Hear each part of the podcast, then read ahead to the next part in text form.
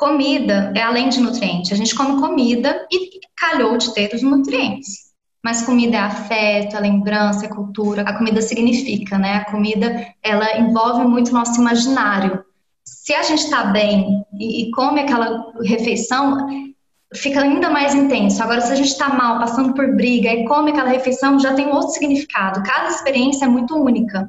Tenta observar algo diferente. Peraí, para um pouquinho, respira, tenha consciência ao comer, vamos encontrar um sabor diferente, uma textura, um cheiro. O, o, que que essa comida te relembra? O que, que ela te traz? Né? É muito legal esse comer com consciência, que a gente saboreia e desfruta ainda mais essa alimentação. E uma coisa muito importante para hábitos saudáveis é a satisfação ao comer, né? ter o prazer em comer.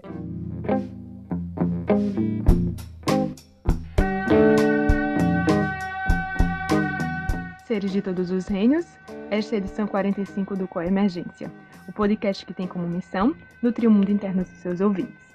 Neste episódio, o papo foi sobre algo essencial para a nossa existência: a alimentação. O que surge na sua mente quando você pensa em comida? Memórias afetivas da infância, momentos de alegria com familiares e amigos, prazer, conforto, acolhimento, medo de engordar, culpa e ansiedade, as inúmeras experiências com dietas restritivas, comentários e julgamentos sobre seu corpo, miséria, fome, sofrimento? É, só de imaginar essas respostas dá para perceber a complexidade em torno do ato de comer. A convidada que nos ajudou a contemplar essas questões foi a Mariana Baldani, nutricionista comportamental, que desenvolve um trabalho nomeado como nutrição compassiva. Como a Mariana irá explicar, a nutrição comportamental e a nutrição compassiva partem do princípio que, ao nos alimentarmos, estamos nos nutrindo de significados, experiências e cultura, além, claro, de nutrientes, e alimentando nosso corpo físico, mas também nossas mentes e nossas relações. Então, na medida que o ato de comer é permeado de experiências dolorosas, estamos perdendo experiências afetivas lindíssimas relacionadas ao cuidado de si e ao cuidado do outro. Te convidamos a experimentar esse papo instigante que percorreu temas como contexto saudável da alimentação, transtornos alimentares, padrões de beleza, gordofobia, saúde, doença, pressão social, afeto e cuidado. Aproveitamos para agradecer às ouvintes que participaram enviando suas experiências, e em especial a duas amigas que trouxeram seus relatos. Agradecemos também aos generosos seres humanos que seguem nos apoiando por meio da campanha de financiamento coletivo. Caso você sinta que o projeto merece sua contribuição e tenha o desejo de participar dessa corrente, já tudo explicado lá no apoia.se barra com emergência. Um bom programa. Estamos no ar, estamos gravando, um sábado ensolarado em João Pessoa, pelo menos. É, e estamos hoje com uma pessoa especial, querida, que a gente vem acompanhando e que acompanha a gente, que surgiu a oportunidade de convidá-la, que é a Mariana Baldani. Mas antes de apresentá-la, eu vou pedir para as pessoas que estão aqui com a gente, nossa mesa, dar um oi. É, Marcos, Manu. Oi. Eles são os únicos que estão juntinhos, fazendo a gente ter inveja. É. Alisson. Eu não tenho inveja que eu tô aqui só de Maceió e eles estão no frio de São Paulo. então eu prefiro estar aqui sozinho. É. Nem vem. Eu não tenho inveja não, mas estou voltando hoje à noite. É, amanhã de manhã tô aí. É, e aqui a Mariana. Oi, mundo. Oi, Mariana. Olá, pessoal, muito prazer. Sou Mariana Baldani, nutricionista. Eu estou muito honrada, lisonjeada de estar aqui participando com a Emergência, que eu sou fã desde o iníciozinho. Eu lembro que não tinha nem cinco episódios e já estava escutando com a Emergência. Olha só! Vocês estão vindo, né? Então, Mariana, a gente tem tanta coisa para falar com você, assim, o assunto que você trabalha é um assunto que instiga muito a gente, muitas das pessoas que acompanham também o podcast. E a gente está com um desafio imenso de falar sobre várias coisas em uma hora e meia, mas a gente vai precisar fazer algumas escolhas e a gente já começa falando que talvez precise de outros episódios, de outras conversas, mas vamos, vamos, come vamos começar pelo, pelo que é possível, pelo início, e nesse início a gente queria saber um pouco sobre é, essa área que você atua, né? Que você disse que é nutricionista com abordagem comportamental. Mas você também traduz seu trabalho numa expressão assim bem interessante, que a gente gosta muito, que é nutrição compassiva. É, dá para você explicar para a gente assim o que seria isso? É, é uma nutrição comportamental e essa nutrição compassiva? Claro. Então, é, a nutrição é a ciência que estuda os alimentos, né? E dentro da, da nutrição existem várias áreas. Uma delas é a nutrição comportamental, que é quando a gente dá um foco no comportamento alimentar.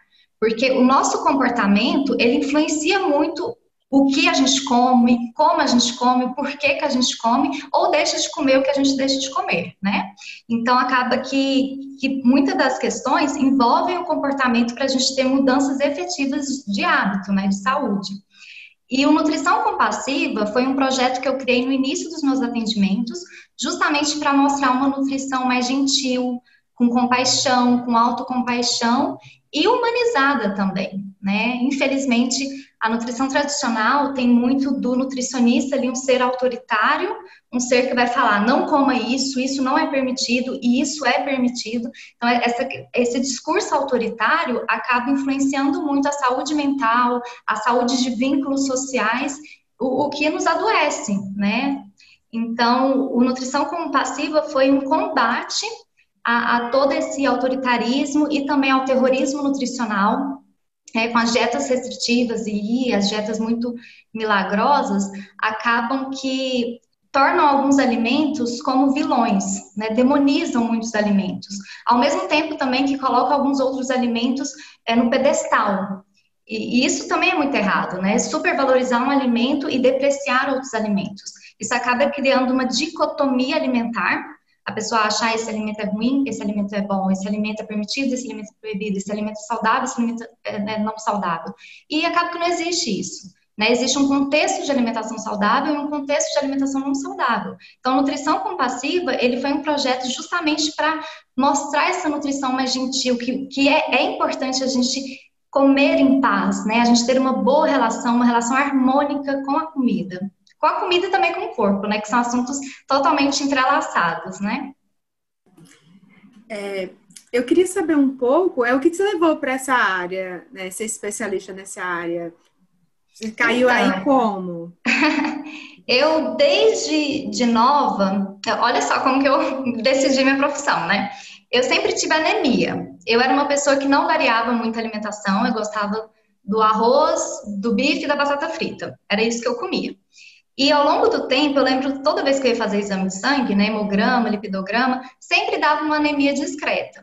Aí no meu ensino fundamental eu falei assim, quer saber? Eu vou passar a comer feijão. Eu não vou ter mais anemia, já que o ferro, né, supre essa carência. A gente tem anemia por três fatores, que são de ferro, vitamina B12 e o folato, né, o ácido fólico. Mas enfim, no meu caso era falta do ferro. Aí eu falei, eu não vou ter mais anemia. Passei a comer feijão todos os dias, no início não gostava tanto, mas aí foi, né, modificando meu paladar e eu passei a gostar. Hoje eu sou super fã de feijão, não vivo sem, e eu nunca mais tive anemia. Então achei isso muito incrível, como, né, um alimento ali, e quando eu passei a comer feijão, eu passei a variar mais a alimentação. Comer outros frutos, né, outras verduras, frutas, legumes. Então, acabou melhorando a, a minha saúde como um todo. Eu achei isso muito mágico, falei, quero fazer nutrição. E daí, e eu nunca me arrependi disso. E eu, eu, lembro que eu decidi isso no ensino fundamental. E eu sou uma pessoa, assim, que, de geral, eu sou muito indecisa, mas, enfim, é, amei essa decisão, nunca me arrependi. Só que eu sempre tive um pé muito nas humanas, sempre gostei muito de estudar sociologia, filosofia. Tanto é que eu tenho mais livros de sociologia do que de nutrição, o que é muito curioso. E, e quando eu fui fazendo o curso, a gente tinha uma matéria que chamava Sociologia Aplicada à Nutrição que eu me encantei, que falava muito da questão do comer é um ato social, é um ato político, né? Se eu tenho arroz e feijão na minha mesa e o outro não, isso é questão de falta de políticas públicas, porque todo mundo tem o direito de ser. E dignidade de ser envolve suprir algo básico que é a fome.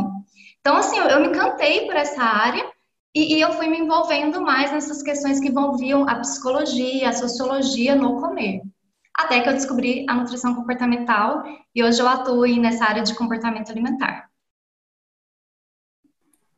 Muito bom.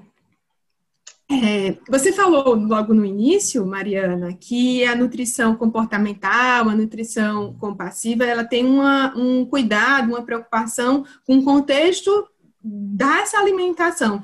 né, e não necessariamente com o que se come, né? É, Uhum. como é que você poderia explicar para a gente o que é uma relação saudável com a comida? E existe, assim, um alimento saudável e não saudável? Dá para a gente ter isso como, como um, um critérios? Ter critérios para isso? Então, é, é claro que se existe alguma questão é, clínica, né? Se você tem alguma doença, alguma sensibilidade, alguma alergia, alguma intolerância a algum alimento, esse alimento não vai te fazer bem, né? Claro. Porém, se você é saudável, se você pode comer de tudo, não existe isso de alimento é, não saudável e alimento saudável. Né? Existe aí esse contexto de alimentação saudável, contexto de alimentação não saudável. De nada adianta você comer uma salada, legumes, sem o prazer em comer, né? Sem satisfação, e comer o chocolate, comer o brigadeiro com culpa, com remorso, com arrependimento por considerar isso um alimento ruim. Né? Então, assim, é, uma alimentação saudável, ela tem alguns pilares básicos. Primeiro, de questão nutricional, né? A gente sabe que a gente é dependente de alguns nutrientes. Tem muitos nutrientes que a gente produz, então a gente não precisa pegar no alimento. Porém, os nutrientes essenciais, a gente depende desses alimentos para poder absorver, né? Para poder se nutrir desses alimentos, que são é, os carboidratos, proteínas, gorduras, vitaminas minerais. A gente depende desses alimentos para o nosso corpo funcionar bem. Só que existem outros pilares também que dizem de um comportamento, né, de, de, de um contexto de alimentação saudável, que é também o, o julgamento sobre o alimento. Tanto é que na minha prática clínica eu procuro muito mais saber os motivos que a pessoa come o que come do que é, focar muito na questão nutricional. Claro que às vezes precisa fazer ajustes é, a nível de nutriente, né? Mas é também importante ver o, o porquê que ela tem essa relação tão ruim, tão dicotômica, é, por que ela medicaliza a comida. O, a comida, os a gente não come nutrientes, né? A gente come comida. Calhou da comida ter nutrientes. A, a, por isso que a comida ela significa, né? A comida é cultura alimentar, a comida é lembrança, é afeto, significa guerra, significa abundância, significa muitos valores, celebração, união, comemoração, enfim. Então, assim, a gente come por questões de sentimentos também. Tanto é que existem vários tipos de fome. Né? A fome básica, que, a gente, todas elas são normais, né? A gente sente todos os tipos de fome, mas as mais comuns é a fome física, que é o nosso corpo pedindo por esses nutrientes, a fome emocional, que sempre tem um fator emocional por detrás. Por exemplo, é, a fome, emoções tanto de carga emocional negativa quanto de carga emocional positiva, a ansiedade, o tédio, isso tudo leva a gente a comer também, né? E tem também a fome social, né? Se você não tá com fome, seu corpo não tá pedindo por comida, mas aí o pessoal pediu uma pizza ali, e assim, nossa, eu tô com vontade de comer. Isso é uma fome social. E tem a fome específica e mais de outras 10 fomes, né? Existem muitas fomes, todas são normais. E, porém, se sempre está acontecendo a fome emocional, é porque tem algo ali por detrás que não está bem resolvido. E, e, sempre recorrer à comida pode ser perigoso, né? Pode, é, porque tanto o exagero alimentar é ruim, quanto o, a restrição alimentar. Então, se você está sempre sentindo a fome emocional ou uma fome que não seja física e está lá comendo, provavelmente você vai estar tá exagerando na comida, né? O que é muito maléfico. Então, o comer normal, ele é muito flexível, sabe? Ele é, é, você sentir fome física, a fome física sempre tem que ser atendida, porque é o seu corpo precisando de comida, então, e o que sacia a fome física é comida, né? Então a gente tem que recorrer à comida. Então, sentiu fome, recorra à comida. Só que vai ter momentos que a gente vai comer exagero, a gente vai se sentir cheio, vai se sentir desconfortável, isso também é normal, de vez em quando, né? Da mesma forma que comer o insuficiente, né, ter desejado ter comido mais, também é normal de vez em quando. Então, comer normal é muito flexível, ele varia não só da nossa fome, mas da nossa proximidade com a comida, dos nossos sentimentos ali e também da nossa agenda. Tem dia que não vai dar para a gente comer é, o café, o almoço o jantar, porque é tão corrido que, infelizmente, não deu para teve que pular o almoço né? Mas isso não é preciso de uma alimentação perfeita, é preciso de uma alimentação possível. Então, comer normal, é, uma alimentação saudável, ela é flexível, né? Mariana, você falou que a fome física, ela deve ser sempre atendida, né? O que Sim. lembrou que hoje a gente tem uma, não sei se, dá para chamar de uma moda alimentar, mas uma tendência aí que eu vejo muita gente adotando do jejum intermitente e, e tradicionalmente tem essa prática, né, do jejum em tradições religiosas, em Sim. tradições espirituais, que aparentemente contrariaria isso, né? Tipo, porque vai ter uma fome física ali, né? Só que por uma imposição, uma alta imposição, você vai fazer um jejum por N motivos. Então, Uhum. é, sempre a fome física deveria ser atendida nesses casos, como o caso do jejum, seria uma exceção. Então, é, a gente come por diversos fatores. E questões ideológicas e de religião também influenciam esse, esse comer, né? Então, assim, não tem nada de errado. Se você segue uma religião que você queira praticar o jejum, tá tudo bem. Porque é, é algo exterior, né? Algo externo que, que faz você comer ou deixar de comer. Então, assim, não tem nada de errado nisso. Porém, pensando só numa visão de corpo, é muito importante a gente atender a nossa fome, a fome física. Mas isso não é determinante, né? É que nem, por exemplo, tem é, coisas na ciência que a ciência diz X. Só que na nossa vida tem coisas que é, não importa o que a ciência diz, né? Os nossos comportamentos às vezes vão além de ciência, né? Então, assim, questões de fé, questões de fé, de ideologia, religião, é, é uma coisa X, né? Que tá tudo bem você seguir, né? Se você quiser seguir. É, mas se você né, quiser atender a sua fome física em relação ao seu corpo, ok também, né? É, é complicado falar quando envolve ideologia, religião, porque é algo é algo mais potente ali que influencia você comer ou deixar de comer. Mas o, que, que eu quis dizer com a fome física sempre tem que ser atendida? Porque o nosso corpo, ele dá muitos sinais. Por exemplo, o vazio no estômago e o roncar do estômago são sinais básicos que falam pra gente, olha, tá precisando, tá esvaziando aqui o estômago, a gente tá precisando repor a comida. Então já vai, e a fome física ela vai crescendo aos poucos, né? Ela é muito progressiva, então a gente já vai considerando várias várias comidas ali, tá? tem a geladeira, tem a estante, tem o supermercado, tem o delivery, diferente de fome emocional, que é muito pontual. E- mas, enfim, a, a fome física é importante ser atendida, mas se tem um fator externo, amplo, é, em cima disso, aí tá tudo bem. Agora, o que eu não concordo é o modismo nutricional. Jejum intermitente é muito de modismo. Né? Eu tô- não estou falando da religião, da ideologia, mas você se forçar para é, caber em, para ter um corpo, né, uma forma corporal, isso pode ser muito maléfico para a sua saúde, não só saúde mental, mas também a saúde desse corpo. Né? As dietas restritivas, elas têm muitas consequências ruins. Você fica neurótico com a comida, né? Você fica aí dicotomizando os alimentos, isso é bom, isso é ruim. É, e, e, assim, é, além de poder desenvolver transtornos alimentares, um comer transtornado, né? Ter, ter um sofrimento ali ao comer. Então, tem que ter muito cuidado se essa restrição ela é- realmente é necessária. É, como é que a gente faz para você fala de comer transtornado e ter transtornos alimentares e é, das várias maneiras de ter fome e delas serem normais e como é que a gente faz para perceber quando essas fomes não são normais, né? Quando a gente tem uma fome que é talvez normal, mas a gente não sabe lidar com essa fome normal. Como é que a gente percebe quando isso Uhum. é, não está sendo bom? Normal. aham. É, não, então, a, a, a fome física, o, o corpo dá sinais em relação a ela.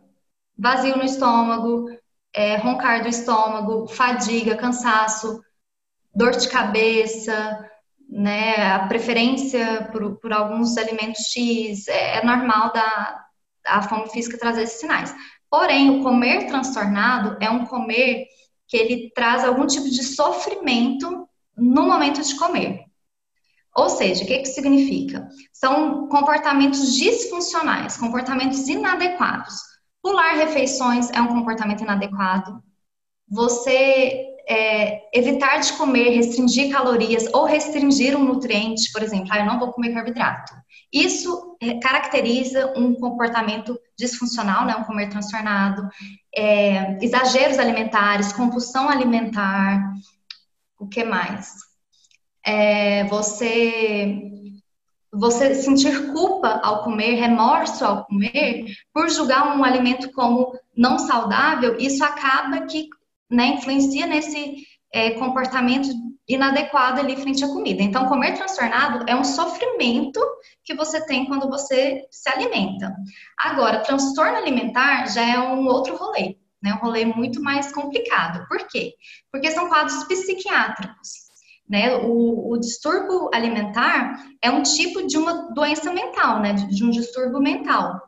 O que, que, que significa? Assim como a depressão é um distúrbio mental, esquizofrenia, fobia social, transtorno de ansiedade generalizada, o transtorno alimentar também é.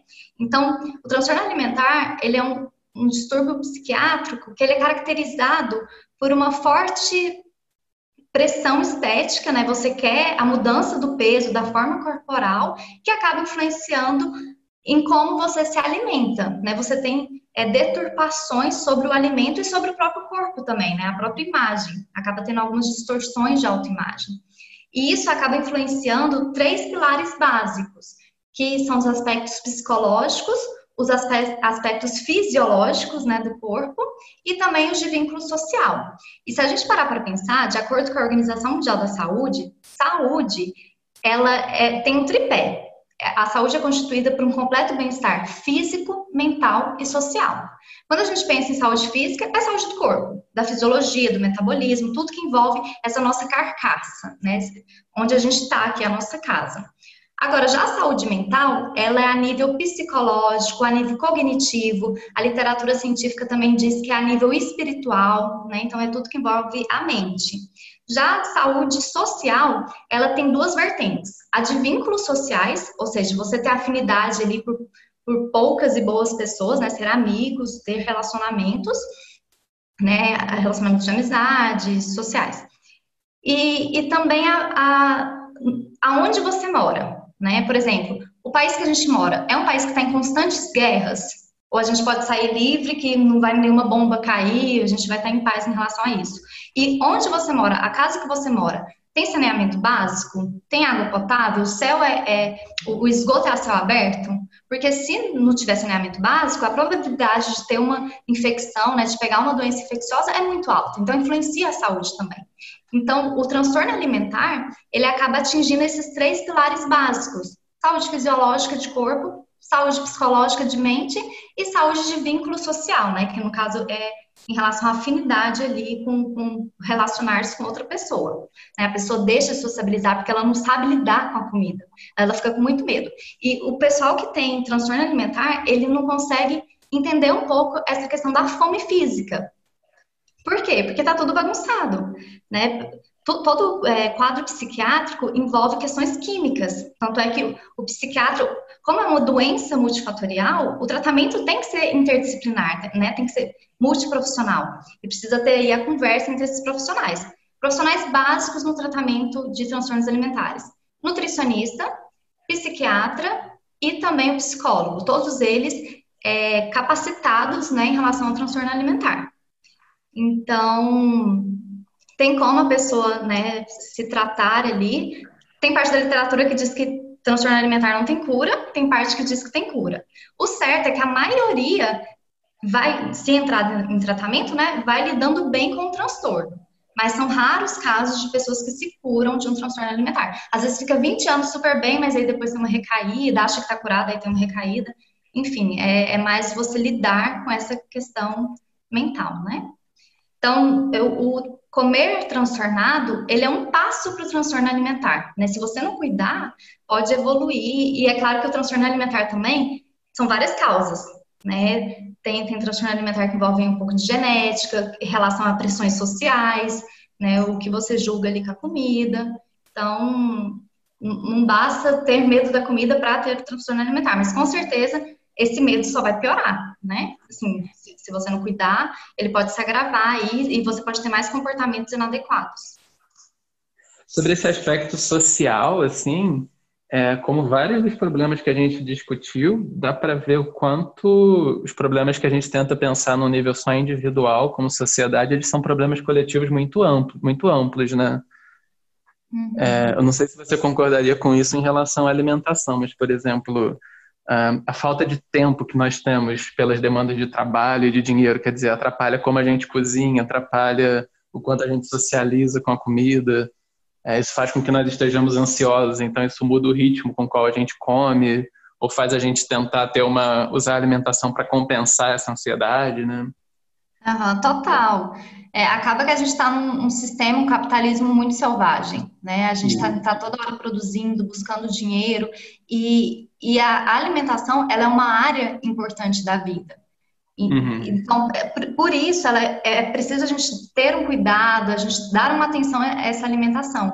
E nesse jeito frenético que a gente vive, a gente acaba deixando de lado, como se não fosse uhum. uma área importante. E isso né, impacta diretamente na nossa saúde. Né? A, gente, uhum. a gente sabe, quanto mais a gente cozinha, a gente né, se relaciona melhor ali com o alimento, porque a gente conhece mais esse alimento, e a gente coloca os temperos que a gente quer colocar. Agora, pegar uma comida pronta, às vezes uma comida ultraprocessada, congelada, vai ter muitas coisas que a gente nem sabe o nome, né? Tantos uhum. aditivos, tantas é, questões criadas em laboratórios sintéticas. Então, é, é muito complicado. Esse jeito frenético que é do nosso sistema sem dúvida influenciam negativamente para a nossa relação com a comida, né? Por isso que a gente precisa pausar. É claro que não pode dar é, a importância, porque a vida tem diversas áreas, né? Todas elas estão conectadas, todas elas se conversam. Então, se você está toda hora pensando em alimentação, está almoçando, já pensando no seu jantar, isso está errado. A gente precisa dar um tempo, uma atenção à alimentação, mas não um tempo demais, né? Não preocupar demais com isso. Mas, sem hum. dúvida, a gente tem que ter um olhar, tem que separar um tempo para comer ali de forma mais consciente, né? Entendendo ali o que, que a gente está comendo para não exagerar e também não comer o insuficiente com frequência. Sim. E aí, sobre esse aspecto, assim, do... Tenho pensar pouco na alimentação, né? Então, pegar um congelado e industrializado e comer rápido, mas tem esse aspecto de, de, pensar muito e assim um dos fatores coletivos que a gente que é muito marcante, que são muito marcantes na nossa sociedade, é uma certa uma falta de um senso de pertencimento assim.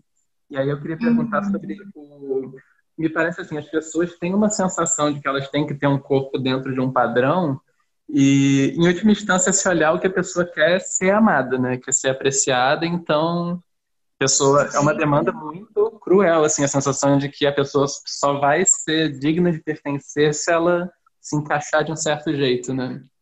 Uhum. Essa impressão está correta, assim, quanto o que parece motivar essa uma certa obsessão com o corpo e que, que acaba afetando como a gente se alimenta por causa disso? É, eu acho que vem muito dos, das pressões estéticas, né? De como o nosso corpo é, deve se aparentar e deve se comportar também. Né? Acaba que isso gera uma insatisfação corporal e a insatisfação é tão grande que nos leva a fazer loucuras para se adequar a um corpo, se adequar a, a, esse peso, por exemplo, o que é muito complicado, né? Porque tem um impacto muito grande na nossa saúde. O, o que, que eu sempre digo?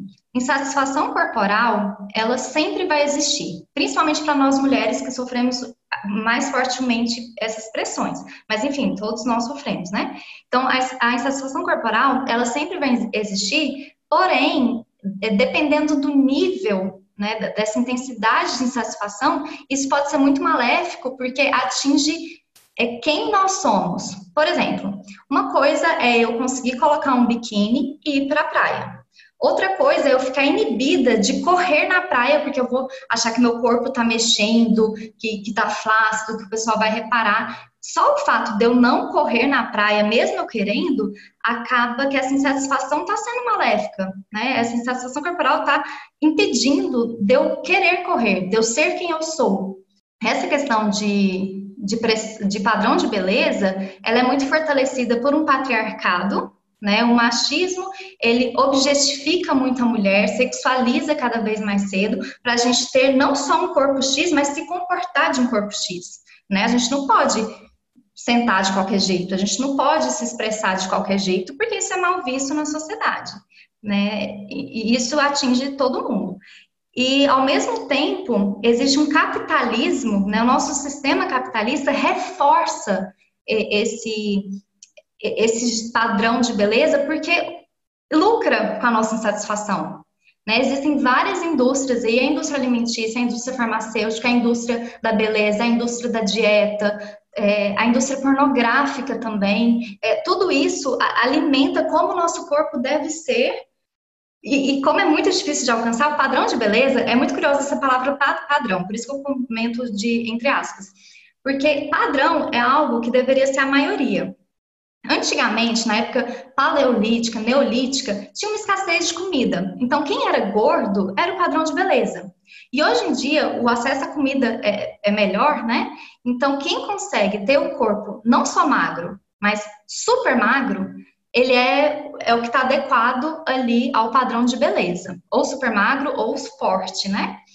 E, e, esse, isso é muito complicado porque essa beleza é uma beleza que não é uma beleza natural. A gente não valoriza a beleza natural. A gente valoriza a beleza artificial, que é aquela que passou por dietas muito restritivas, por cirurgias, né? É, tirar a bochecha, bichectomia, aumentar a lábio, aumentar os seios, aumentar o bumbum, diminuir barriga, diminuir quadril. Então, assim, é, isso não. Isso acaba que é muito maléfico, porque é muito difícil de alcançar essa beleza que é imposta, e, e para alcançá-la envolve sacrifícios, né, de, de, como se diz, envolve sacrifícios, é, coisas milagrosas, né, fazer dietas ali que acabam com a saúde do seu corpo, que acabam com, com a sua saúde mental, para se adequar a um corpo. E a gente sabe que a felicidade não é só de um ponto.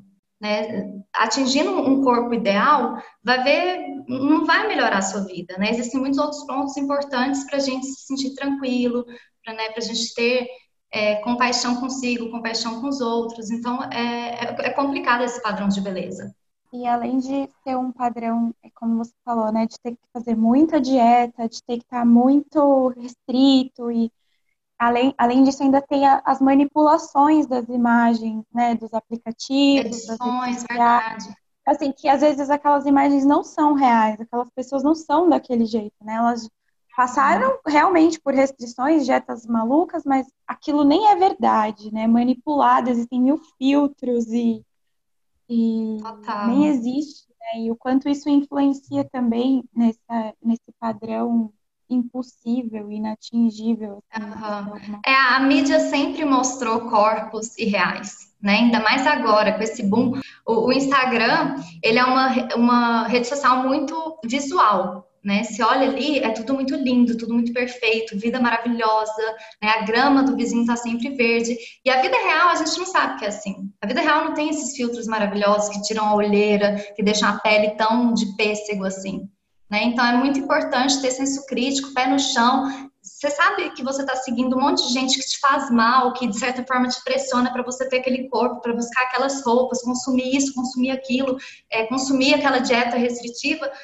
Então que, que você acha de avaliar? Não, peraí, deixa eu dar um limpo aqui, né? Fazer o unfollow terapêutico, né? Deixar de seguir ali para você melhorar a sua saúde mental, né? Porque isso influencia na, na nossa saúde física, na nossa saúde mental, toda, né? na saúde como um todo. Então é importante ter esse senso crítico. Será que está valendo a pena seguir aquela pessoa? Dá uma respirada, deixa de seguir, busca outras referências, pessoas reais, pessoas gordas, pessoas de diversos corpos diferentes, cores diferentes. O padrão de beleza ele é extremamente é, é, branco, né? A branquitude é a mulher magra, extremamente magra, branca, cabelo liso, é, não pode, é, ela é jovem, né? Envelheceu ali, já está fora do padrão. Então, o como isso é saudável para gente, né? E, enfim, é importante a gente repensar naquilo que a gente está vendo, porque o Instagram é consumo toda hora, as redes sociais a gente está consumindo ideias, a gente está consumindo produtos, então é importante a gente repensar o que, é que a gente está fazendo com a gente, né? Com a, com a nossa saúde. É, você falando isso, Mariana, é, a gente conversou esses dias, eu, eu Marcos e Manu, a gente estava exatamente falando sobre essas questões e eu tenho esse movimento, assim, de fazer escolha de quem eu sigo e quem eu não sigo, assim, porque a vida já é tão dura, né, e a gente já vive, a gente já tem tão, tantas pressões internas que já foram absorvidas, então por que a gente ficar nesse movimento? É quase é, um, um é, é, é uma escolha de adoecimento, muitas vezes, acompanhar. E nessa ideia do que o Manu acabou de explicar, né, de que aquilo não é real, né? E é. aí fica com aquela referência do, do, do, impossível, do improvável. E, enfim, a gente não está tá, não tá, é, partindo de um, de um lugar natural, né? E aí, em, em relação a isso, é, é, a gente fica com essa ideia de padrão que você estava falando agora, né? Mas aí eu queria saber, existe como a gente nomear o que é ser magro e ser gordo? É, o que é tá, muitas vezes as pessoas falam, ah, eu estou acima do peso. O que é acima do peso, né? Que noção uhum. é essa, né? Que, que e até um, um movimento de autocuidado. Eu quero tipo, quero cuidar de mim, quero ter noção do que é bom para mim. Como eu consigo uhum. ter essa essa essa percepção? Uhum. Então, é, magro e gordo são características né, físicas, são descrições ali. É, como a magreza é enaltecida, acaba que essa palavra magra ela é vista como elogio, né, como algo positivo. E já o gordo é visto como algo depreciativo, né, como algo é, ruim. E, e não deveria ser assim, deveria tratar como é características. Sou uma pessoa magra, fulano de tal é uma pessoa gorda. Acabou. Né? Não deveria ter esses pesos diferentes que a gente coloca. É, acaba que, se você, é, a partir do momento que você tem um contexto de alimentação saudável, você entra em um peso estável. O peso estável é o peso ideal de cada um. Que não tem uma tabela, um jeitinho. É, por exemplo, a gente pode até depois comentar sobre a gordofobia, mas a criação do índice de massa corporal, o IMC, que é o peso sobre a altura ao quadrado, né, a razão de peso e altura, ele foi criado para dizer o que é um corpo, um corpo humano normal e o que é um corpo humano anormal. O que é extremamente perigoso, porque a partir do momento que você se enquadra, né, o IMC te dá um número, de acordo com esse número você fica ou em magreza, magreza grau 1, 2, 3, ou na eutrofia, que é ser saudável, entre aspas, ou no sobrepeso, obesidade, grau 1, grau 2, grau 3. Quando você cai nos polos, magreza ou é, gordo, né? Você acaba que, que é visto como um corpo humano anormal. Só que, como a magreza é exaltada, então tá bom ali ficar magro né? Obviamente, magreza grau 3 é muito sério, né? Um corpo desnutrido, mas enfim, hoje corpos nutridos são exaltados, infelizmente. Então, a criação do IMC foi uma criação extremamente eugenista, né? E isso é muito perigoso, porque colocar ali o, o gordo como algo que não seja normal acaba que que traz muitas consequências para a saúde mental dessa pessoa. E existe uma diversidade imensa de corpos, né, brasileiro, extremamente misturado, né, a gente tem ali a influência indígena, é, africana, do mundo todo, né, então os, os biotipos corporais são normais, né, qualquer um, qualquer tamanho de corpo. Se você precisa de uma dieta restritiva, precisa passar por grandes sacrifícios para manter um corpo, é sinal que esse corpo não é saudável para você, que, que, esse peso não é saudável para você. Né? Você está ali passando por grandes restrições. 95% das pessoas que fazem dietas restritivas não conseguem manter, porque é tanta restrição, é tão árduo, é tão complicado, que, que você fica lá seis meses com a dieta restritiva, um, dois anos, mas depois você não consegue sustentar isso por mais tempo. Tem dieta restritiva que nem uma semana dura, né? Então, um peso é, adequado para você é aquele que, se você, que você mantém por cinco anos, mantém por bastante tempo, sem grandes sacrifícios. É claro que ao longo dos anos, né, com o processo do envelhecimento, a gente vai diminuindo um pouco a taxa de metabolismo basal. Né? O nosso corpo ele fica um pouquinho mais lento, mas são, é, um, é um engordar muito gradual, entende? Não é nada assim, é 10 quilos em três meses, né? Não é, não é tão rápido assim. Mas um peso adequado é um peso estável. É, é melhor você estar o que é considerado sobrepeso estável do que ficar nesse eterno efeito sanfona de dietas restritivas. Emagrece demais, engorda. Emagrece demais, engorda. Isso causa muitos danos para a saúde fisiológica e a saúde mental do corpo.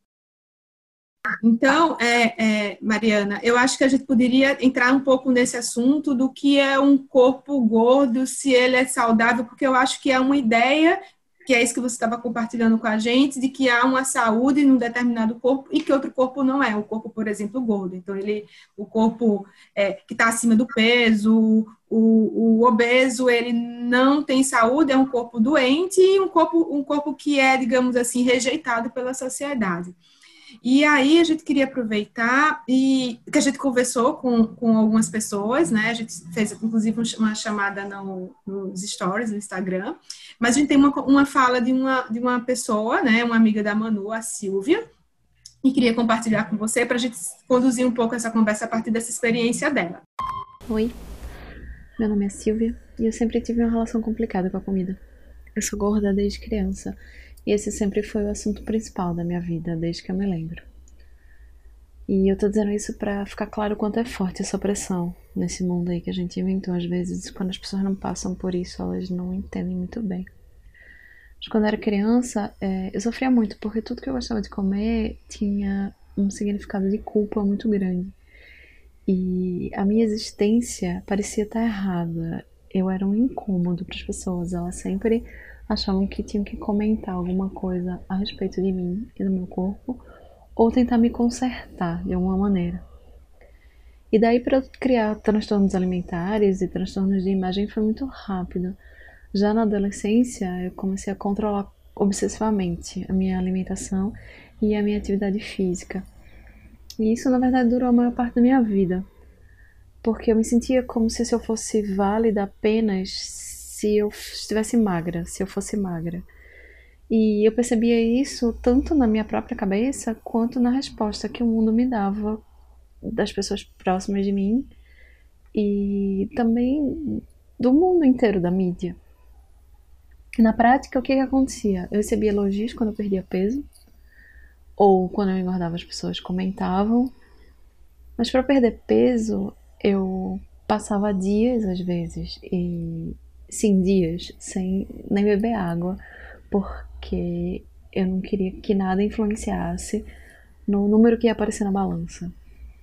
Ou às vezes eu ia para academia e eu me pesava na hora que eu chegava e eu só saía da academia se o número da balança tivesse pelo menos um quilo a menos do que o número quando eu entrei. Eu sei que isso não significa nada, mas era assim que a minha cabeça se comportava. Eu passava os dias na academia os dias inteiros. E isso em detrimento da minha vida profissional e da minha relação até com minha família, com meus filhos. Mas eu só era válida se eu estivesse magra. Eu já percebo desdobramentos muito profundos disso, como, por exemplo, eu sinto muito incômodo ainda em frequentar restaurantes que não sejam por quilo ou self-service, porque nesses eu posso controlar exatamente o que vem no meu prato. Eu também, há pouco tempo, só consegui me relacionar bem com vegetais. Por exemplo, eu descobri que eu gosto deles, que eu, eles são, na verdade, o meu ingrediente favorito. E eles não são comida de dieta, simplesmente. Agora, eu acho que há poucos meses eu consegui pela primeira vez fazer uma atividade física com a prática da yoga e me perceber ali no momento é, fazer a atividade naquele momento, alongar o meu corpo naquele momento, perceber como o meu corpo está naquela aula e não ter um objetivo fixo de perder peso ou de mudar o meu corpo de alguma forma. Mas assim, com o contato com o ativismo gordo, eu percebi, na verdade, que apesar de eu ter passado por tudo isso a vida inteira, eu nunca sofri gordofobia em si.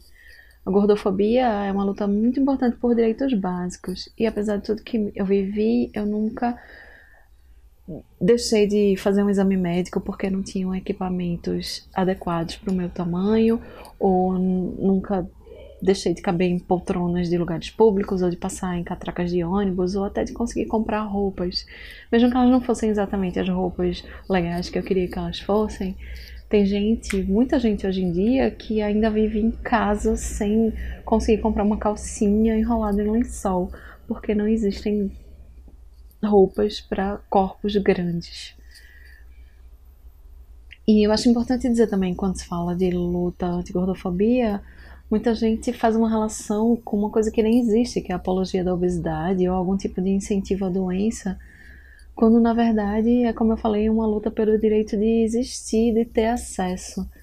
Existem muitas indústrias interessadas na manutenção dessa ideia de que o corpo gordo é errado, e essas indústrias estimulam transtornos e lucram muito em cima deles. Mas na hora da, do indivíduo ser julgado, ele é sempre visto como errado, como preguiçoso, como doente, porque ele quer. E daí por isso ele não tem o direito de existir, nem de ter acesso a coisas básicas como transporte e saúde. Muito bom, muito consciente e, e né, ela passou por várias questões na vida dela que, que levaram essa relação ruim com a comida, com o corpo dela. É, essa questão da gordofobia, ela acaba. É, a gordofobia é o preconceito com pessoas gordas, né? E, e isso começou lá atrás, se a gente parar para pensar, do século V ao século XV, né, no período medieval, é, existia anorexia santa. O que, que significa isso? As questões da alma eram muito.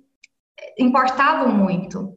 Né? As pessoas entravam em jejum para que o corpo se mortificasse e o espírito, né, as questões de alma fossem, é, fossem intensificadas, valorizadas. E nessa mesma época, no século VI, o Papa Gregório estabeleceu sete pecados capitais, que a gula é um deles. Então, a pessoa que ela comia demais, ela era vista como não pura e pecaminosa, né? Tinha esse alto peso do pecado, né? Então, desde muito tempo, é, o corpo gordo já foi visto como um corpo é, pecaminoso, um corpo ruim, né? De uma pessoa ruim. E ao longo dos anos, isso foi se agravando cada vez, cada vez mais. Como eu tinha comentado, a questão da criação do índice de massa corpórea, né, corporal, acaba que intensificou isso, né, de colocar essa questão, o que é um corpo humano normal, o que é um corpo humano anormal, que não existe, né, diversos, você tinha comentado, não tem como a gente saber o que é saúde, se a pessoa é saudável ou não, só de olhar um corpo. Por exemplo, vamos pensar aqui em duas situações.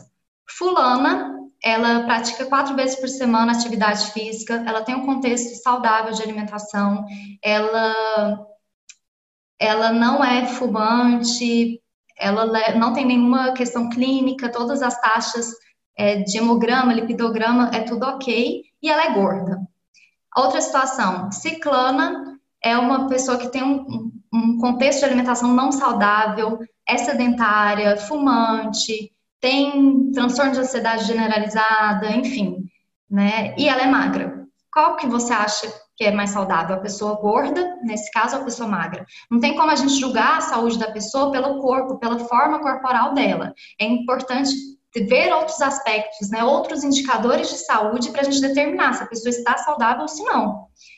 É, então, assim, julgar o corpo gordo como não saudável é gordofobia. Gordofobia é o preconceito com pessoas gordas pelo, pelo simples fato de ser gordo. Né? E o complicado da gordofobia é que não fica só a nível de aparência, ele não é julgado só pela aparência, ele passa a ser julgado pela moral de ser. Então, esse corpo gordo, né, essa pessoa gorda, ela é vista como preguiçosa, como ser ruim, incapaz, incompetente, né? Isso tudo atinge é, essa moral do ser, né? A sociologia da obesidade. Né? Então, o complicado é que a gordofobia ainda não é considerada crime e deveria, né? Porque atinge a saúde mental dessas pessoas, julga essas pessoas pela aparência, né? Então, assim, é muito importante a gente ter esse olhar, é, buscar referências aí. Eu não sou, eu falo, não é meu lugar de fala, né? Eu sou uma pessoa magra, Porém, eu sou estudiosa no assunto, eu busco entender um pouco mais. É, então, a minha fala em relação a uma pesquisadora no assunto. Tanto é que eu não consigo. Esse relato que vocês é, passaram foi, é, mostra muito, né, todos os conflitos que essa pessoa teve mentalmente. Que é uma coisa que eu, eu não vivi, eu não tenho essa competência para falar, nesse né, lugar de fala. Mas é importante que essas questões de gordofobia sejam mais discutidas para todo mundo entender que não é normal, não é é normal naturalizar a gordofobia. Essa coisa de, ah, eu tô preocupada com a sua saúde, tô preocupada com, com a sua aparência, com o seu corpo. Não, peraí. Vamos ver os outros indicadores de saúde. O que, que você pode fazer para melhorar? O que, que você acha de fazer isso, isso e aquilo? Né? Mas para melhorar a saúde, tem muita é complicado porque os órgãos de saúde são gordofóbicos. Né? Tanto é que existem tantos milagres aí. Ah, toma sibutramina, toma esse remédio para emagrecer, vai inibir seu apetite, sendo que como se a fome fosse errada. Né? E a fome é algo natural que nos faz sobreviver. Sem fome, a gente não come. Sem comida, a gente não vive. Então é normal sentir fome, né? Ter, liberar os hormônios de apetite para induzir a gente a comer. Então, assim, é, os órgãos de saúde são extremamente gordofóbicos, a medicina é gordofóbica, a pessoa vai ao médico falando que está com X sintomas, X causas, tudo é emagrecer. Como assim? Por quê? É, o diabético mesmo, tem todo mundo tem a ilusão que diabético tem que emagrecer. Não, tem que controlar a glicemia, né? Como essa pessoa tem uma resistência à insulina, é preciso ter um cuidado ali no, na questão do carboidrato para não elevar a glicemia no sangue e ela não passar mal, mas não necessariamente ela precisa emagrecer. Às vezes o biotipo dela é de ser gordo. E, o que eu quero dizer, não tem nada de errado em ser gordo, né? É preciso olhar outros indicadores de saúde para a gente entender como que essa pessoa está, se ela está ou não saudável. E não só bater o olho, ah, magra é saudável, gordo é não saudável. Não tem nada a ver assim, que eu achei interessante que você falou de que ainda não é, é crime, né, e poderia ser tratado como um, e é interessante mesmo como alguns preconceitos já foram criminalizados ou, ou, socialmente não são mais aceitos, mas esse ainda é aceito, ainda é, é legítimo fazer piada com isso. Eu, eu lembro de um stand-up comedy que eu saí no meio porque o cara começou a fazer uma série de piadas gordofóbicas e um ator famoso. E piadas assim extremamente preconceituosas e todo mundo rindo assim e aquilo era aceitável assim. E eu acho bem interessante esse uhum. ponto de vista assim de que a gente precisa recriminar isso como sociedade. É. Né? é, acaba que a gordofobia é muito naturalizada, né? É, é preciso, peraí, isso está errado. Por que, que o gordo é visto como piada? Por que, que ele tem que chegar já fazendo a piada sobre si, depreciando o próprio corpo. Por que que isso acontece, né? Vamos combater. É, é que nem o machismo. Fez uma piadinha machista, mas peraí, não entendi, me explica. Por que isso? Vamos, vamos confrontar essas pessoas gordofóbicas também, né? Para isso não ser mais naturalizado e, e, um dia chegar a ser, né, ter legislações que criminalizem esse tipo de atitude. É, e eu acho que tem muito a ver esse com esse preconceito que você foi trazendo aí, como é antigo, né, essa ideia de que ser gordo é, é tá com algum tipo de distúrbio, com algum tipo de transtorno, que se você come muita gula, né, isso vai se perpetuando. E aí, falando nisso, me preocupa, e a gente conversou um pouco sobre isso, é com agora com a pandemia do coronavírus, né, é, algumas doenças associadas à obesidade, como diabetes, pressão alta, como a própria obesidade, elas estão assim sendo caracterizadas como fatores de risco para complicações da COVID-19, né? Então, como é que a gente consegue entender essa informação, né, acessá-la e tê-la como um alerta mas sem reforçar preconceitos e ideias equivocadas associadas à, à obesidade como doença, sabe? Como sinônimo de doença. Uhum.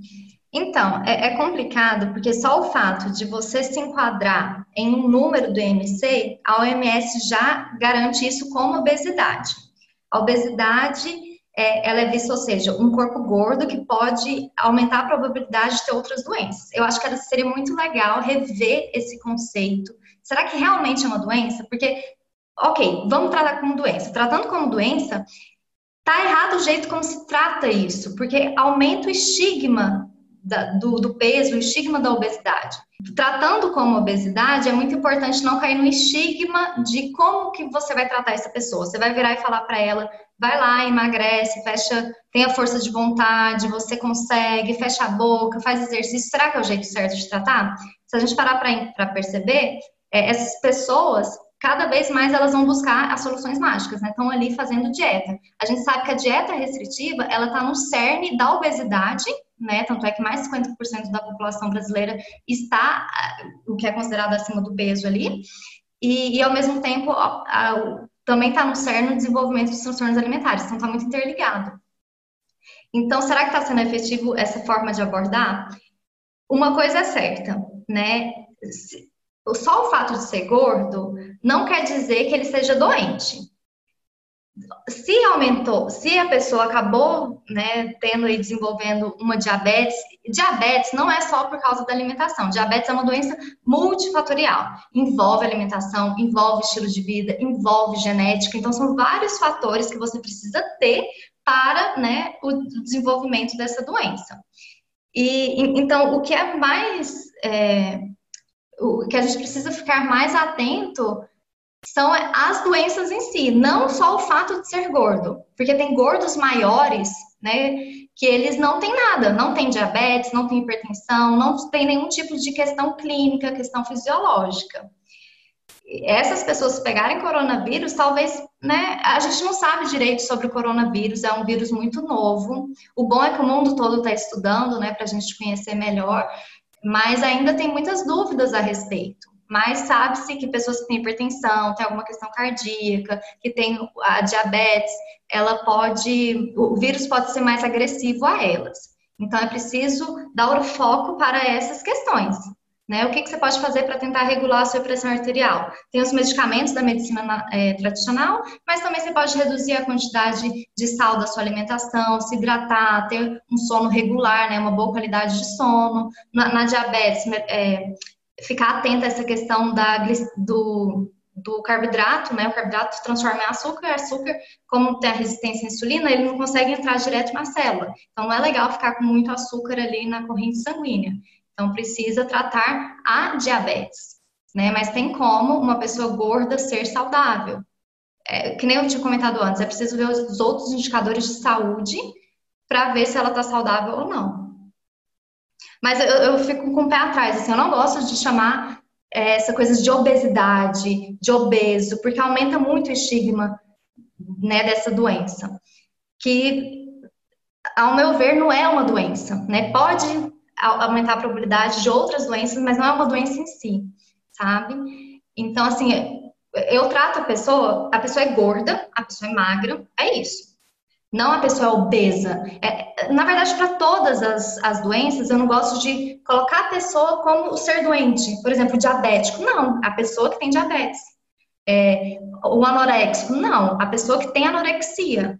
Entende? Porque essa forma é uma forma mais carinhosa, mais gentil, mais compassiva de tratar a pessoa. É, eu não tô, eu não sou ansiosa, eu estou com ansiedade. E a forma como você fala já ajuda você se abraçar, se acolher, né? Peraí, eu tô com essa questão clínica aqui, o que, que eu posso fazer para melhorar isso? Então, é uma forma mais gentil de se tratar.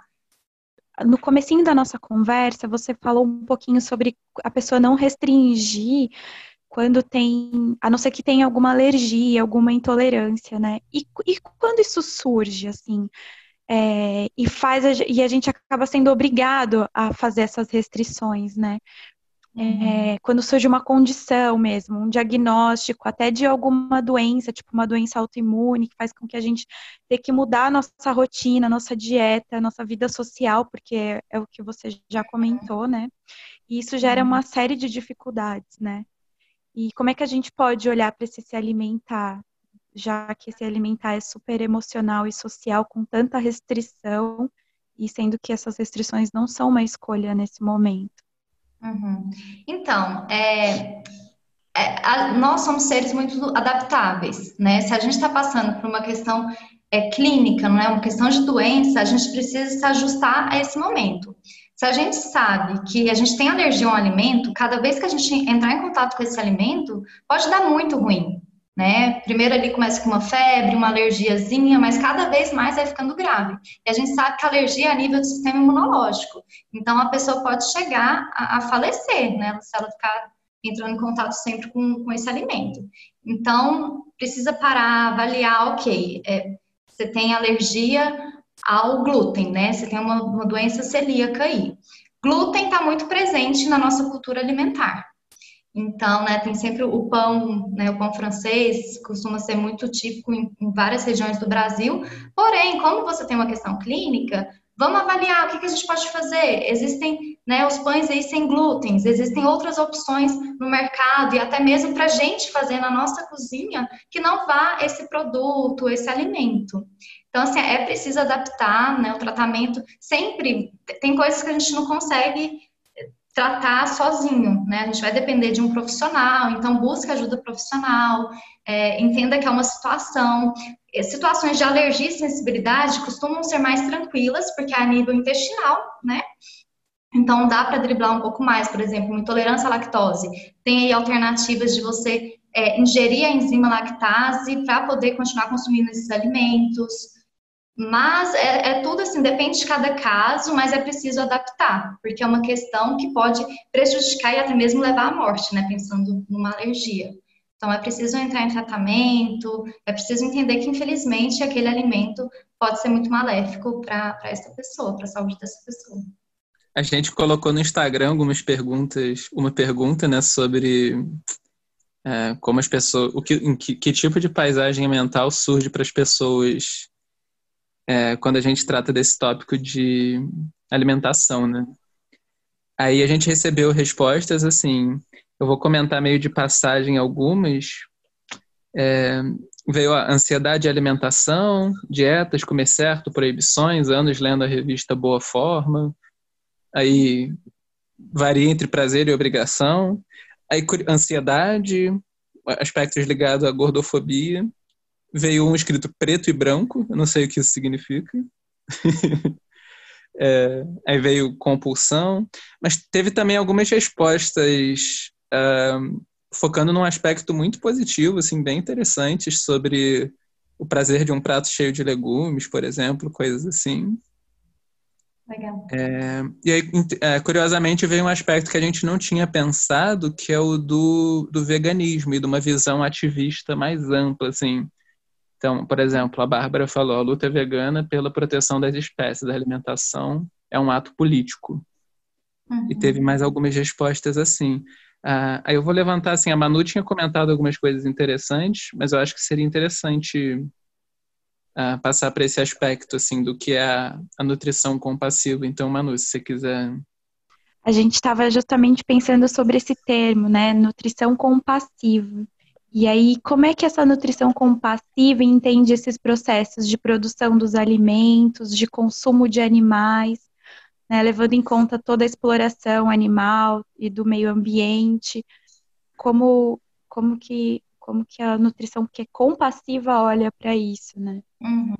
Então, é, de acordo com o Guia Alimentar Brasileiro, né, pra, de acordo com o Guia Alimentar para a População Brasileira, é, acaba que é muito importante a maior parte do nosso consumo de alimentos ser de origem vegetal e também de origem animal. Né? É, nutricionalmente, não tem nada de errado em comer alimentos de origem animal e origem vegetal. Predominantemente tem que ser de origem vegetal, é, mas, como a gente tinha comentado no início, o, o, comer é muito complexo, né? Tem coisas que vão além do que nutricionalmente é adequado, é melhor, é pior, enfim. A, a questão do veganismo, né, é uma ideologia. É, tanto é que não, não, fica só no âmbito da alimentação.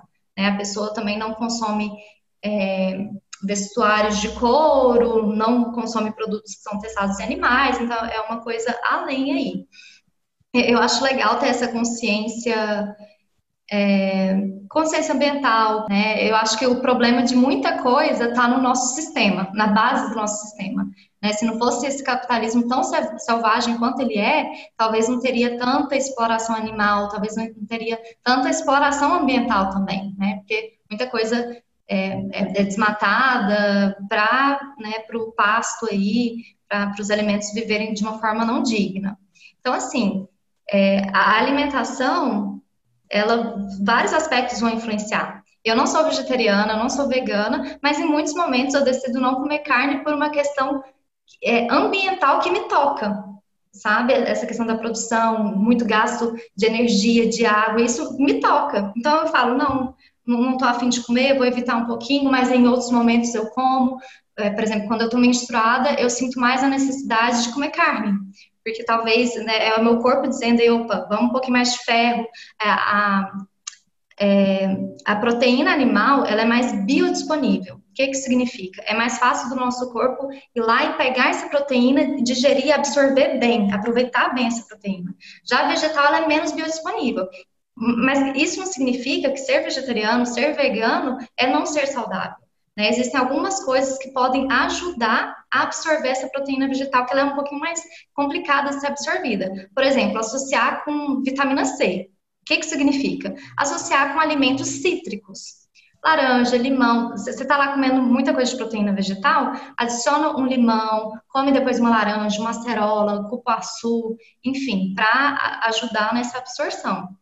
Então, tem como ser saudável, né, tirando é, um alimento, tirando uma classe alimentar, porém, é, mas enfim, tem que ter cuidado, né? não quer dizer que é vegetariano, que é vegano, que é saudável. Até porque tem muitos vegetarianos que comem muito ultraprocessados. E a base da nossa alimentação tem que ser os produtos, tem que ser os alimentos do reino vegetal e os alimentos do reino animal. Então, né, varia muito. Sabe, é, as nossas decisões, tem decisões que pesam para a gente comer ou deixar de comer algo. Sim, é, eu acho que é um tema é, que a gente precisa de um episódio. A gente estava comentando, precisava de um podcast só sobre essa, é, esse ponto. Aí, só, a gente não, é, não, é, não seria o nosso, então a gente precisa de um episódio só sobre é, veganismo. E quem sabe a gente faz um, um, um logo em breve, né? Que é um assunto importantíssimo. Mas eu acho que a gente poderia seguir. Quando você fala em alimentos, né, você fala muito de uma nutrição para além dos, alimentos, dos nutrientes, né? Você fala de afeto, você fala de cuidado, fala de amor, fala de cultura. É, daria para explicar um pouco o que é essa experiência do, do comer, que é se nutrir para além da absorção de, de nutrientes? Uhum. Então, é, como eu tinha dito, existem vários tipos de fome. A gente sente fome emocional e, está tudo certo com todas as fomes. Né? Então, tem momentos, por exemplo, esse momento que a gente está vivendo de pandemia é um momento extremamente ansiogênico.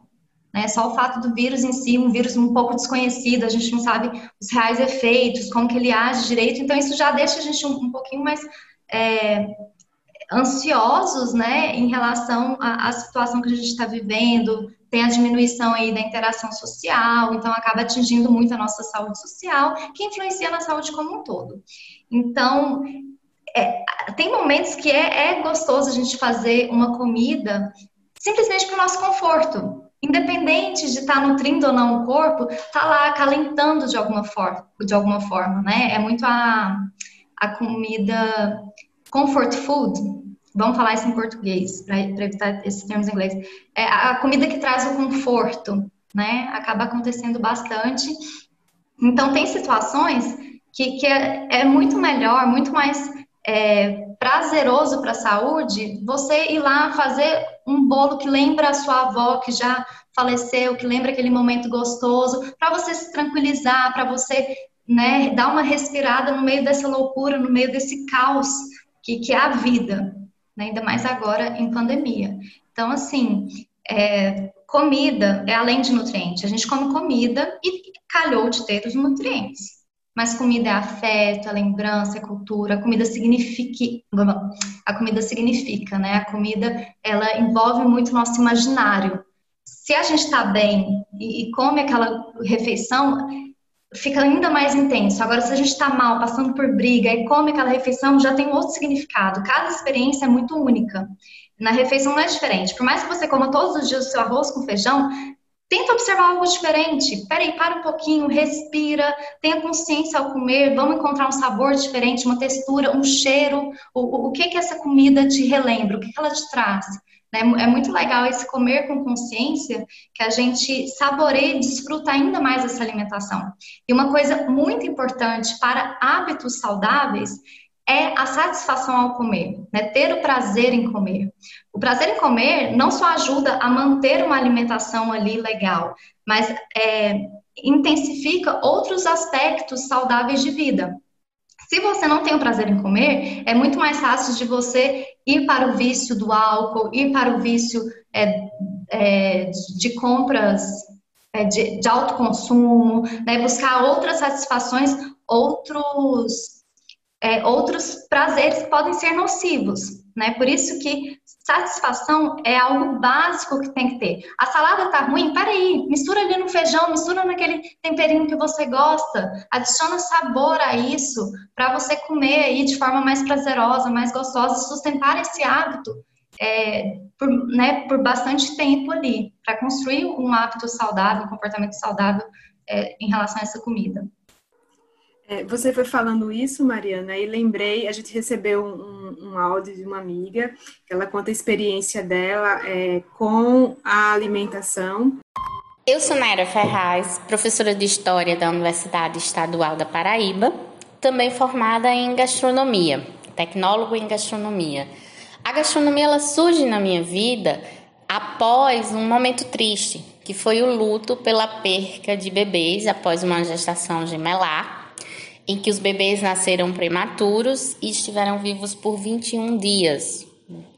É, após esse luto, na verdade, poucos meses após o fato, eu tive essa, essa ideia de fazer o curso de gastronomia. Era um curso presencial. Eu teria que me levantar, sair de casa de segunda a sexta-feira, todos os dias, e estaria extremamente ocupada para pensar em algo triste. E antes mesmo do curso, a comida já me trazia alegrias, satisfação por estar comendo, me alimentar. Então, me pareceu uma boa ideia. E na verdade, o resultado foi muito melhor do que eu esperava. Eu realmente consegui processar o meu luto, desviar a minha atenção de coisas tristes e me voltar para algo que me fazia me sentir bem, que era a comida, o alimento. Em especial, nesse momento, o preparo do alimento, porque me dava a possibilidade de trabalhar com elementos novos, diferentes, aprender técnicas que eu desconhecia completamente até então e produzir alegria. Eu passei a cozinhar para amigos e parentes como uma forma de gerar alegria ao meu redor. Então a comida, ela me trouxe afeto e esse sentimento bom. É, dentro desse processo, eu comecei a reavaliar a minha história com a comida, como também a história da alimentação. Então, pensar em algo que eu vou preparar é fazer com que eu pense no que eu vou comer e que eu procure, na verdade, alimentos mais saudáveis. Que na verdade são apenas alimentos que eu não preciso desembalar e sim descascar. Essa alimentação saudável, ela refletiu assim na minha saúde, nas minhas taxas internas, de forma bastante positiva. Eu não tenho uma preocupação em me alimentar para necessariamente produzir um corpo comercial. É, o meu corpo, ele é fruto de todas as minhas experiências alimentares, inclusive, e que me faz, de certa forma, me sentir bem no, na fase atual em que eu estou. E que eu me sinto livre para cozinhar e para comer tudo aquilo que me satisfaz e que eu acho interessante. É, acaba que o ato de cozinhar, ele aproxima muito a, a, gente ele a ter uma relação melhor com a comida, porque é um universo que a gente vai descobrindo. Quanto mais você cozinha, primeiro que mais você perde o medo e mais você é, adquire técnicas culinárias para facilitar esse processo. E no meio do caminho, deixando isso prazeroso, para isso precisa um pouquinho mais de tempo. Às vezes colocar uma música, acompanhar, estar cozinhando, mas acompanhar, colocar umas comidinhas que você gosta, para deixar esse momento muito gostoso, reforça, né? Reforça essa ajuda de você melhorar a relação com a comida. Por exemplo, pessoas que têm transtorno alimentares, é muito legal a gente estimular eles a, a, a ver mais não sei como é que fala, reality show de comida, não é assim, né? É, haver mais programas culinários para poder normalizar mais essa comida que às vezes eles julgam mais gordurosa, julgam ruim, julgam erradas, né?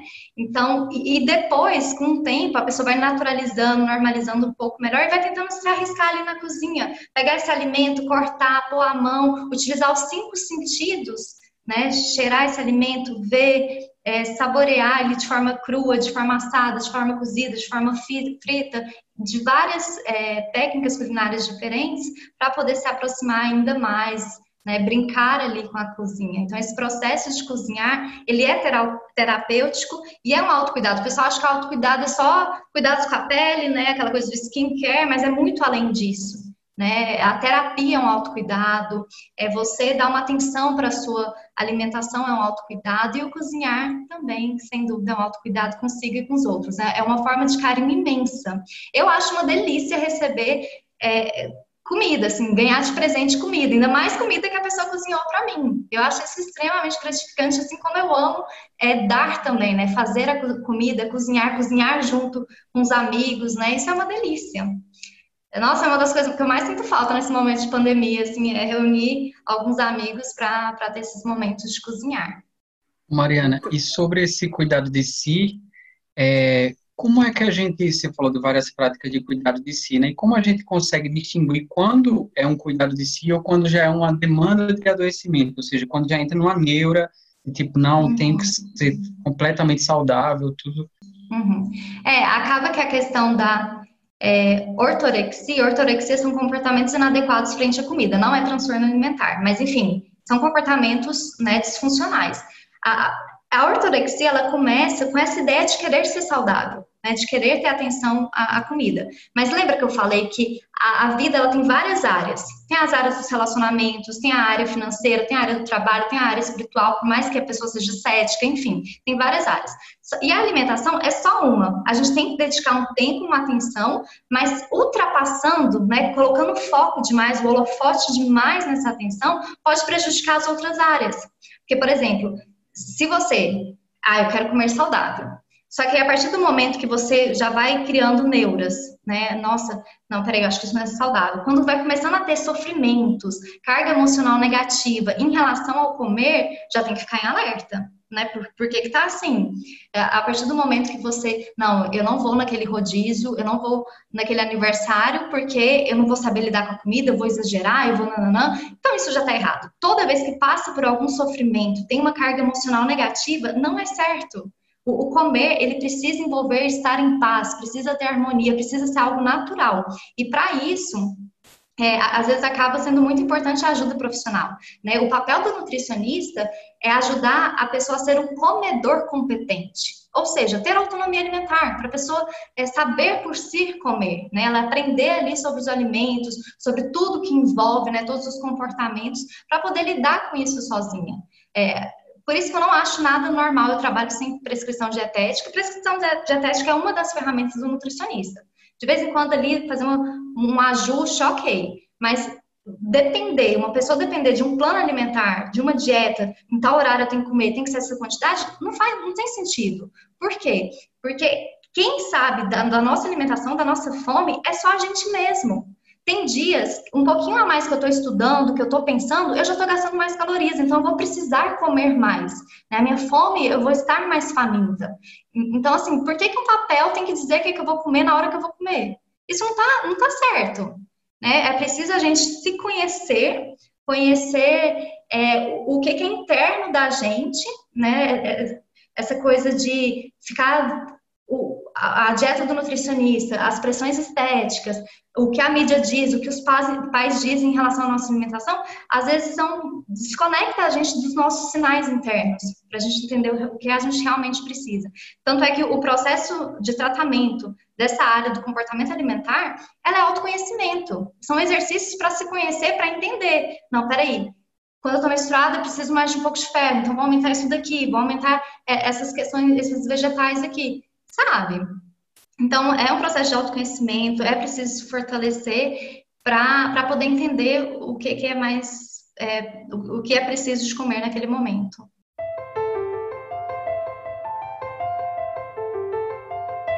Então, a gente vai agora para a pergunta final, que é a pergunta que a gente costuma sempre fazer, Mariana, que eu acho que se você, se você realmente é ouvinte do podcast desde o primeiro episódio, você sabe qual é a pergunta, mas eu vou fazê-la.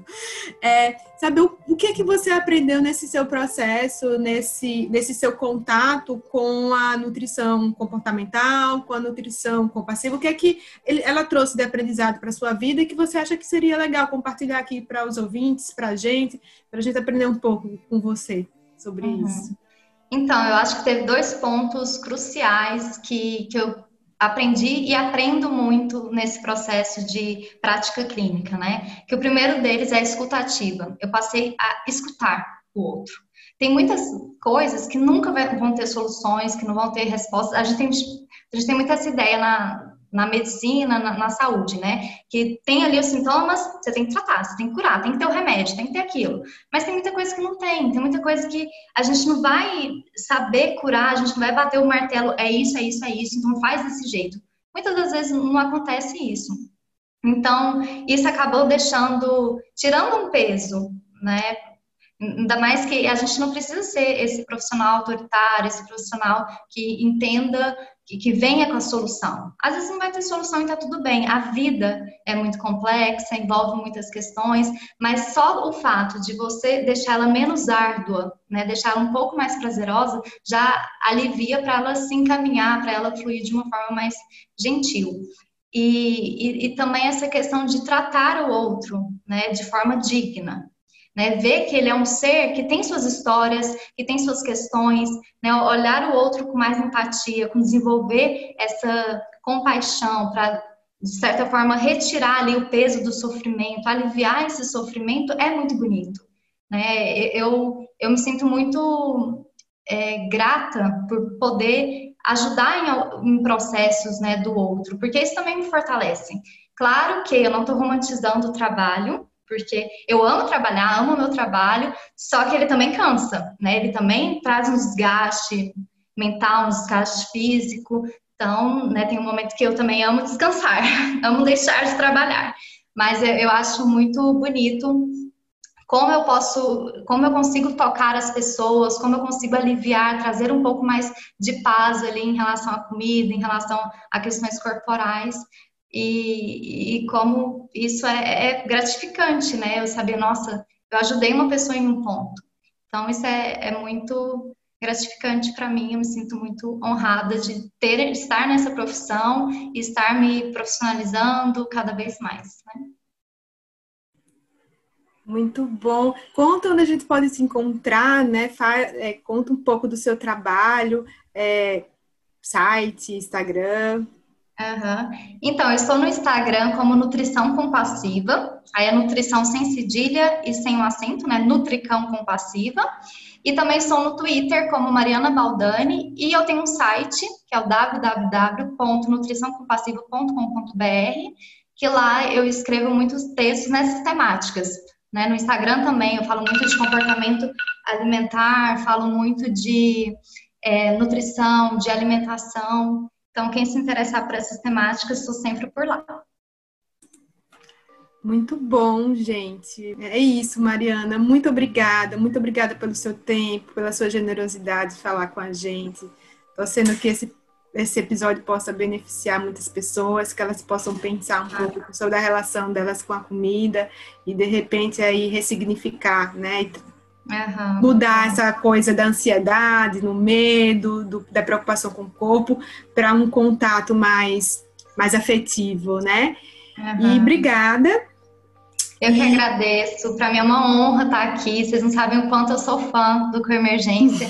espero ainda a gente fazer o segundo, terceiro, quarto, quinto episódio, né? Tanto durante a pandemia quanto após a pandemia. Quero conhecer a lavanderia tá bom? bom, combinadíssimo. Muito obrigada pelo carinho de vocês. Valeu. Obrigada, gente. E a gente se vê, né, daqui a 15 dias, se a impermanência permitir. Beijo.